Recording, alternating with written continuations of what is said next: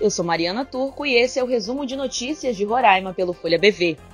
Voos suspensos. As atividades do aeroporto de Boa Vista serão suspensas por oito dias em janeiro de 2024.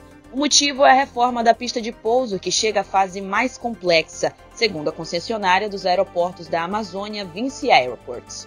A informação foi reforçada pela concessionária, que detalhou que os dias de suspensão da pista acontecerão em dois finais de semana, de sexta a segunda.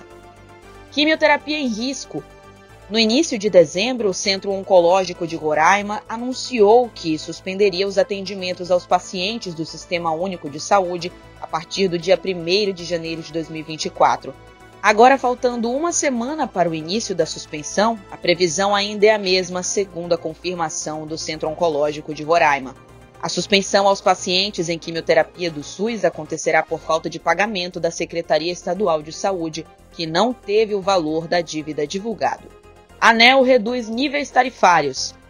A Agência Nacional de Energia Elétrica, ANEL, aplicou uma redução nos níveis tarifários da Roraima Energia como penalidade pelo não cumprimento das metas de ligações de programas de universalização do termo de compromisso Luz para a Amazônia, no período de 2020 a 2022. A decisão de número 5111 de 2023 foi publicada nesta terça-feira, dia 26 de dezembro, no Diário Oficial da União. Esses foram os destaques de hoje. Se você quiser ficar por dentro de tudo que é notícia em Roraima, é só acessar olhabv.com.br.